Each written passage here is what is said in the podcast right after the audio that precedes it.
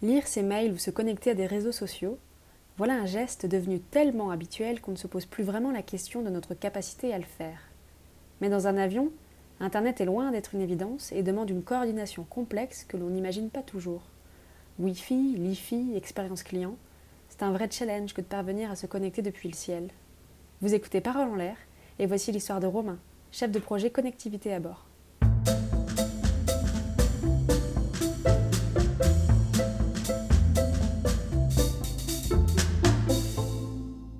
Je suis rentré chez Air France il y a 5 ans, tout pile.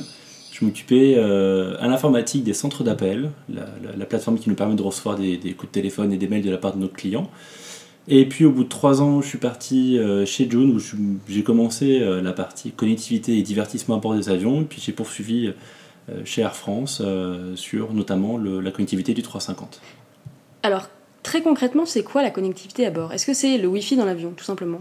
La connectivité à bord, c'est deux choses. Bien sûr, le Wi-Fi qui permet aux clients de se connecter, d'avoir des services type euh, journaux, euh, films, euh, bande audio, par exemple. Et puis, bien sûr, d'avoir Internet pour pouvoir juste recevoir leurs messages ou surfer sur Internet, voire même faire du streaming. Donc ce qu'on appelle connectivité, c'est aussi tout ce qu'il y a dans les, dans les IFE, dans l'avion, donc les écrans euh, de divertissement, c'est ça On va avoir une complémentarité avec l'IFE, puisqu'on va proposer des services qui ne sont pas disponibles sur l'IFE, donc l'écran dans le siège sur long courrier. Et sur moyen courrier, aujourd'hui, on n'a pas d'IFE, on n'a pas d'écran dans le siège, donc effectivement, c'est une offre euh, ultra complémentaire, puisque sur des vols notamment longs, nos clients ont envie de, regarder des films comme si c'était sur du long courrier. Alors concrètement, comment ça marche? J'imagine que c'est pas euh, une box internet qu'on met dans un avion et, c'est parti. Ça ressemblerait, on aimerait bien. Euh, mais effectivement, c'est un petit peu plus compliqué que ça. Donc, selon le, type avion, on va avoir plus ou moins d'équipement, mais globalement, on a généralement les, mêmes choses. On va toujours avoir, bien sûr, des bornes Wi-Fi dans l'avion. plus l'avion est grand, plus on aura de bornes Wi-Fi. Typiquement sur 320, on va en avoir 4 et sur 350, on va en avoir 6. Et qui va nous permettre d'avoir un maximum de clients connectés. On va avoir sur euh, le fuselage de l'avion, généralement à l'arrière, une petite bulle euh, qui permet d'avoir ben, la connexion au satellite, puisqu'on est connecté au satellite euh, pour pouvoir avoir Internet.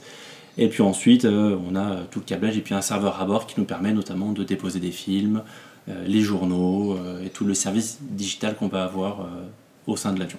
Concrètement, comment ça a fonctionné ce projet de connectivité sur le 350 Combien vous étiez? Qu'est-ce que vous avez fait? Quels sont les, les grands jalons que vous avez pu euh, mettre en œuvre?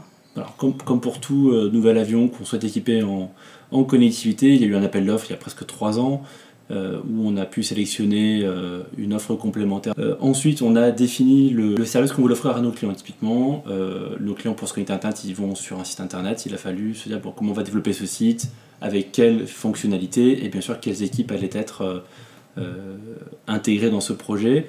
Donc, du coup, on était une équipe répartie sur à peu près 8 sites aux quatre coins du monde, puisqu'on avait des fonds de Zodiac qui étant présents à la fois en Allemagne, aux États-Unis. On avait le développeur du, portail, on appelle c'est le, fameux site internet qu'on appelle un portail web, qui est basé en Finlande. On a l'IT Air France qui est à Valbonne. On a avec nos AMO à Roissy. Donc on a vraiment une, un écosystème complet. Donc du coup, une trentaine de personnes sur 8 sites, euh, réparties sur 8 sites. Il faut autant de métiers et de services pour connecter un avion. Donc le 350 a une particularité, c'est qu'on a euh, deux fournisseurs pour avoir accès Internet à bord de l'avion, on a la partie fournisseur de l'accès Internet et on a Zodiac qui est basé à la fois en Allemagne et aux États-Unis qui nous fournit les équipements. Donc de par ce principe-là, déjà, on avait euh, une équipe assez importante et en plus, on a fait le choix d'avoir le développement du portail en externe qui a fait du coup de l'intégration globale de tous les services et puis la partie euh, notamment euh, paiement et servicing pour les clients qui est fournie par Air France avec l'IT à Valbonne. Donc cette répartition des fonctionnalités fait qu'on avait une équipe projet assez... Du coup, c'est pas Airbus qui propose euh, l'achat de l'avion avec le Wi-Fi intégré. Il n'y a pas cette option-là? Alors, Airbus va référencer un catalogue de services et de, euh, notamment donc l'IFE et la connectivité. Airbus va livrer l'avion avec ce système en place avec des fonctionnalités très basiques qui permettent à Airbus de, et à Air France de valider que ça fonctionne mais ce n'est orienté que euh, validation, euh, certification mm. d'un avion. Nous, Air France, on souhaite proposer des fonctionnalités bien plus complémentaires comme on a pu discuter juste avant. Donc, on va avoir notre logiciel customisé, si on peut dire, qui lui, du coup, va être euh, installé après la livraison de, de l'avion. Donc, toi, dans tout ça, tu as un peu un rôle de chef de projet où tu fais chef d'orchestre pour articuler tous ces prestataires et coordonner tous les développements, c'est ça? Exactement. en plusieurs phases, on a dû d'abord effectivement définir toutes les fonctionnalités qu'on voulait avoir, ensuite définir quel intervenant allait s'occuper de cette fonctionnalité, et bien sûr il faut coordonner puisqu'on a différentes deadlines.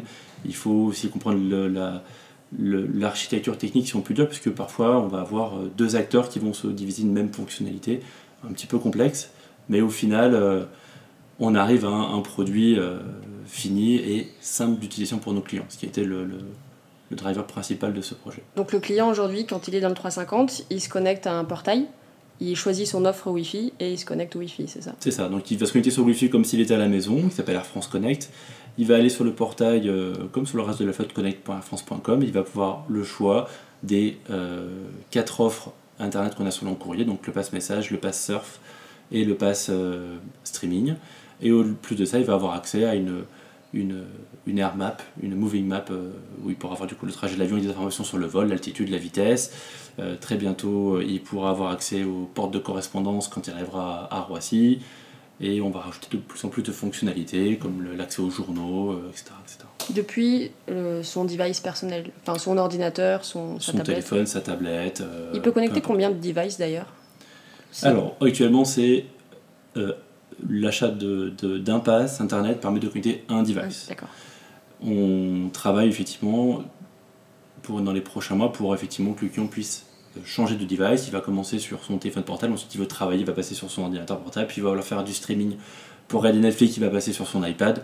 Donc il pourra avec un même pass euh, changer euh, de, de, de device. Alors ça fait euh, des années que certaines compagnies se lancent dans le Wi-Fi à bord. On n'est pas les derniers, mais on n'est pas les premiers à mettre vraiment Internet dans les avions. Comment on explique justement euh, cette difficulté ou en tout cas ce retard qu'on a pu avoir? Alors il y a deux raisons. La première c'est technologique. Certains pays, certaines compagnies aériennes bénéficient déjà de technologies euh, plus adaptées et déjà disponibles. Donc elles ont pu le faire comme Delta par exemple avec le Air2Ground. Et on va avoir un autre aspect qui est plutôt économie puisque mettre le Wi-Fi à bord d'un avion, c'est pas mettre une box Wi-Fi comme à la maison. On a besoin d'investissements assez lourds, puisqu'on doit immobiliser les avions, on doit mettre des équipements, on doit acheter des abonnements Internet. Et euh, la situation financière d'Air France a nécessité qu'on étale sur, sur plusieurs années ces déploiements, et en plus de le commencer plus tard que certains de nos concurrents euh, ou même euh, partenaires au sein de, de SkyTeam.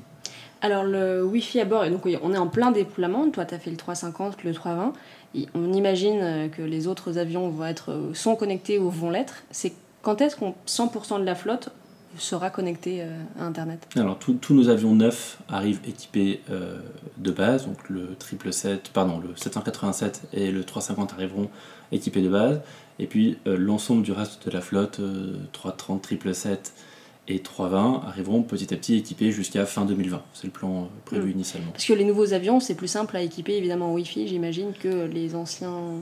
Eh bien, typiquement, Airbus et Boeing le prennent en compte dans l'assemblage de l'avion, alors que pour la flotte qu'on a euh, déjà existante, on doit immobiliser l'avion nous-mêmes et le faire nous-mêmes. Donc, effectivement, il faut euh, s'occuper de, de, Finalement, le Wi-Fi, est-ce que le Wi-Fi à bord, c'est pas un enjeu plus de maintenance que de.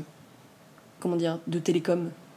L'enjeu pour Air France est plus sur euh, l'aspect euh, maintenance et euh, donc DGI, hein, donc c'est la modification de l'avion, installation des équipements, faire les trous il faut dans le fuselage, faire passer les câbles, le câblage, plutôt que l'aspect télécom, puisque la partie télécom, on achète ce service, et aujourd'hui la constellation de satellites existe déjà. Donc on, pour Air France, le challenge est vraiment plus sur la partie DGI. Et tu sais où se situent ces câblages?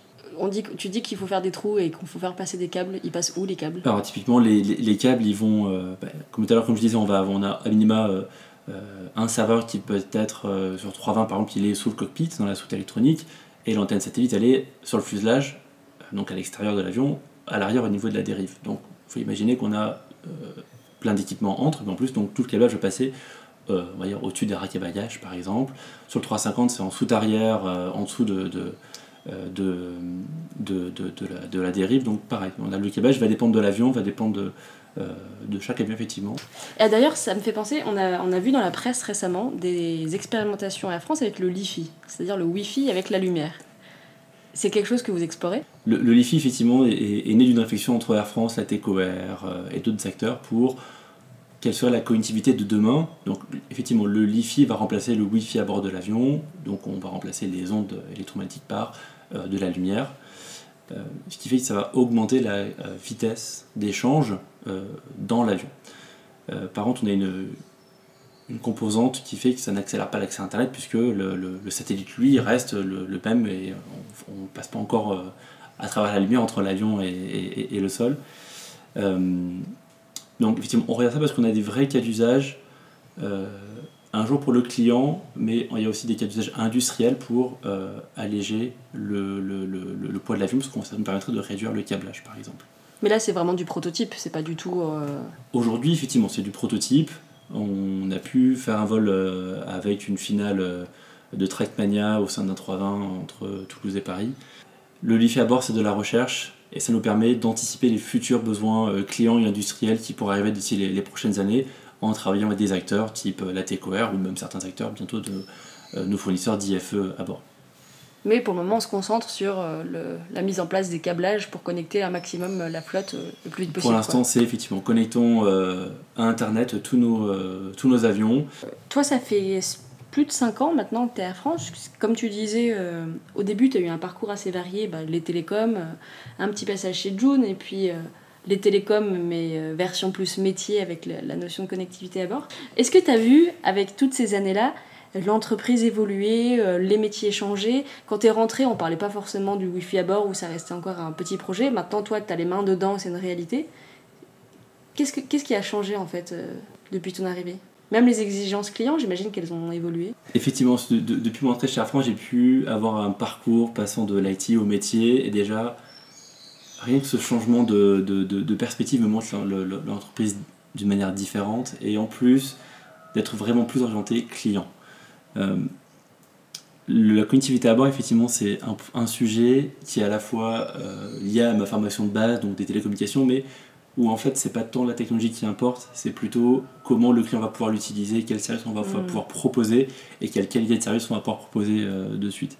L'aspect derrière technologie, maintenance est bien sûr prépondérant, mais on va tout orienter euh, de manière à, à, satisfaire nos clients d'une manière la plus proche possible sur l'ensemble de, la flotte. Et ça c'est un vrai changement d'état d'esprit, se dire qu'on ne prend plus...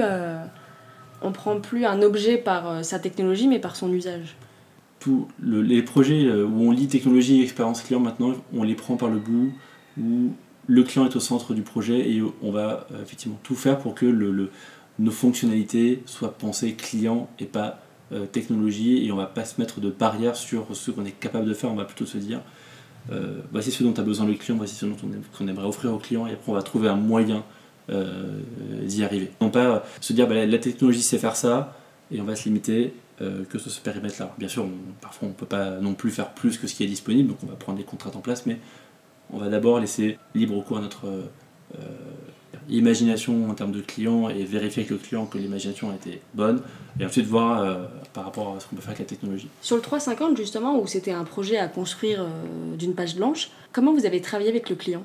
Est-ce que vous avez fait des enquêtes terrain? Est-ce que vous êtes euh, demandé directement l'avis aux clients ou vous leur avez fait tester euh, des prototypes? Comment ça a fonctionné? Donc sur le 350, on, s'est déjà basé, comme c'est le dernier avion de la flotte, on s'est basé par rapport aux expériences précédentes sur euh, le 320, le 777, le 87. Et comme on a déjà énormément de retours clients sur ces connectivités-là, si on peut dire, on a essayé de, déjà d'éliminer les points qui sont sensible pour nos clients. Typiquement aujourd'hui sur euh, le courrier, euh, il fallait saisir son PNR et son nom euh, pour pouvoir être connecté. Le retour client était que c'était trop compliqué, il fallait retrouver son PNR, pas du tout customer friendly. Donc on essayait de trouver une autre manière d'identifier le client tout en pouvant tracer et lui faciliter la vie derrière en cas de SAV. Avec bah, son nom et son numéro de siège par exemple. C'est des petits changements comme ça. Et on a fait le choix aussi de prendre le trait avec les Finlandais qui sont reconnus pour avoir une manière de penser les développements et le design euh, très orienté les clients, ce qui fait que euh, a travaillé vraiment sur cet axe-là. J'imagine que la connectivité à bord, ça va être là c'est un sujet de lancement. Ensuite, ça va devenir un sujet qui va être plutôt récurrent dans le maintien, dans l'évolution des offres, etc. Est-ce que toi, tu te projettes tout le temps sur la connectivité à bord ou au contraire, tu voudrais ensuite euh, aller explorer d'autres sujets?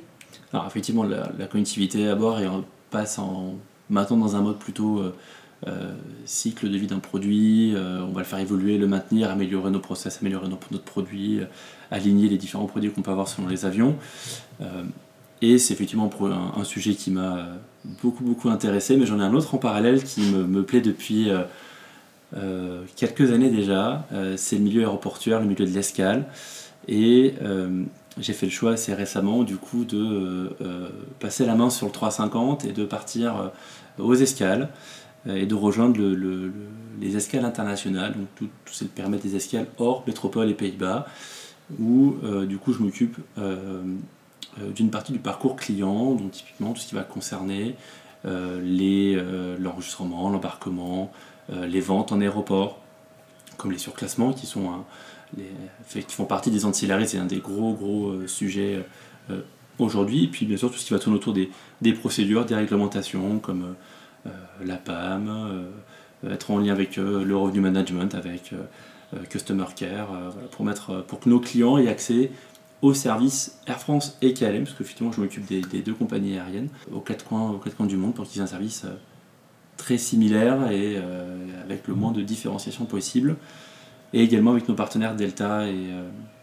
Virgin. Ce qui finalement dans la continuité de ton obsession client qui, a commencé avec le Wi-Fi et qui continue sur le parcours client au sens très large.